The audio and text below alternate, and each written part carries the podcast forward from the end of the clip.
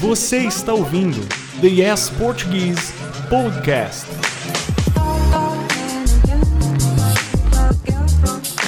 Oi, gente, tudo bem? Estamos começando mais um podcast do Yes. Eu sou a Adriele, sua professora de português do Yes Português.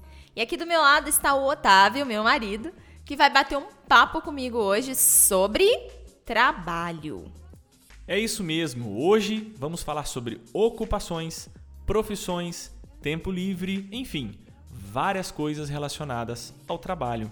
Mas antes de a gente começar, se você ainda não está inscrito no nosso podcast, recomendamos que você faça isso agora, para nunca mais perder nenhum episódio novo. Além disso, se você quiser assistir dicas todos os dias para melhorar o seu nível de português, a minha sugestão é você pausar esse episódio e correndo se inscrever no nosso canal do YouTube. E claro, não deixa de nos seguir no Instagram e no Facebook. Pronto, feito isso, vamos começar. Bora lá. Eu quero começar, Adriele, te perguntando qual é a sua profissão. Bom, eu sou formada em letras. Isso quer dizer que eu fiz um curso superior em letras. No Brasil, um curso de letras inclui uma formação em linguística e em literatura. Isso significa que eu tenho uma formação focada tanto na parte científica da língua portuguesa, ou seja, eu estudei as estruturas da língua, quanto na literatura da língua portuguesa. Isto é, também estudei na faculdade autores brasileiros, portugueses e da África lusófona. Que legal! Tem cursos de letras que têm habilitação em inglês ou outra língua qualquer também?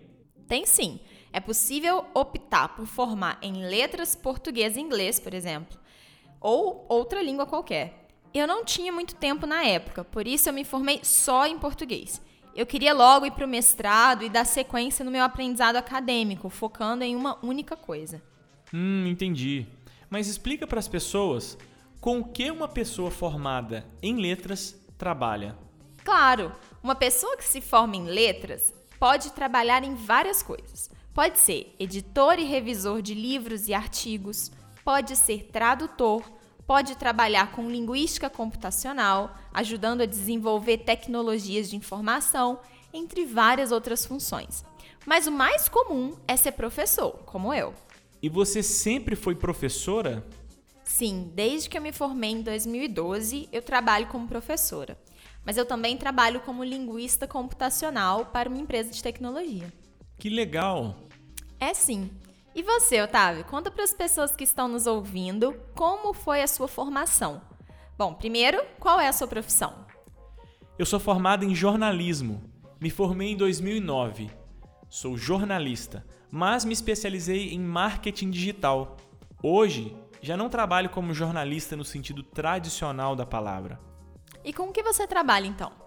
Atualmente, eu trabalho como gestor de tráfego online, divulgando empresas na internet, nas redes sociais.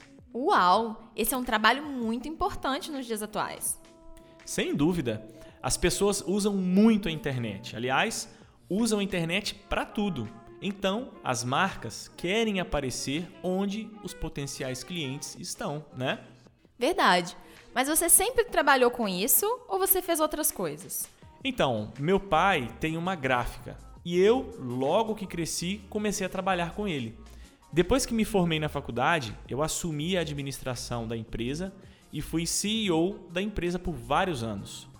Também trabalhei como assessor de imprensa por um tempo. Depois resolvi montar a minha própria empresa de marketing digital e me especializei na área. Hoje trabalho só com isso. E como é isso? Onde você trabalha? Bom, eu posso trabalhar de qualquer lugar. Só preciso de um computador e uma boa conexão com a internet. Sério? Só isso? Maneiro, né? Na maior parte do tempo, eu trabalho de casa mesmo. Isso é ótimo, né? Pô, é uma maravilha. Isso me dá muita flexibilidade para eu fazer outras atividades, como correr, por exemplo, que é uma das coisas que eu mais gosto de fazer no meu tempo livre e estudar línguas estrangeiras. Realmente, trabalhar em casa dá muita flexibilidade, mas também pode ser arriscado, né? Preciso ter disciplina. Tanto para conseguir trabalhar direito e cumprir todas as tarefas, quanto para conseguir parar de trabalhar e fazer de fato um tempo livre. Sem dúvida, mas eu me organizo bem, já me acostumei. Só que tem dias que eu não consigo parar de trabalhar. Aí deito no sofá para ver um filme e continuo trabalhando no computador. Mas e você? O que você faz no seu tempo livre? Ah, eu gosto de ver filme, assistir série, gosto de ler e também de cozinhar novas receitas. Hum, eu adoro que você cozinhe novas receitas. Ah, eu sei. Bom, pessoal, nossa conversa de hoje está chegando ao final. Para relembrar, hoje nós falamos de trabalho. Falamos de algumas profissões, falamos que eu sou professora e a gente diz professora porque eu sou mulher. Mas se o Otávio, que é homem, tivesse a mesma profissão que eu, nós diríamos que ele é professor. Adicionamos a vogal A no final porque é uma palavra feminina, professora. A forma masculina é professor. Mas jornalista, que é a profissão do Otávio, não muda o gênero. Tanto um homem quanto uma mulher são chamados de jornalista. A forma não muda. E o mesmo acontece com linguista. Podemos dizer ela é linguista ou ele é linguista. Nós também vimos algumas palavras e expressões relacionadas a tempo livre, como ver filme ou série, assistir séries ou assistir filmes, correr, estudar línguas estrangeiras, ler, cozinhar novas receitas. Agora é a sua vez de nos responder. Qual a sua profissão e o que você mais gosta de fazer no seu tempo livre? Você pode nos responder mandando uma mensagem no nosso Instagram ou então, se você faz parte do nosso grupo do WhatsApp, você pode mandar uma mensagem privada para mim. Eu te espero lá, hein?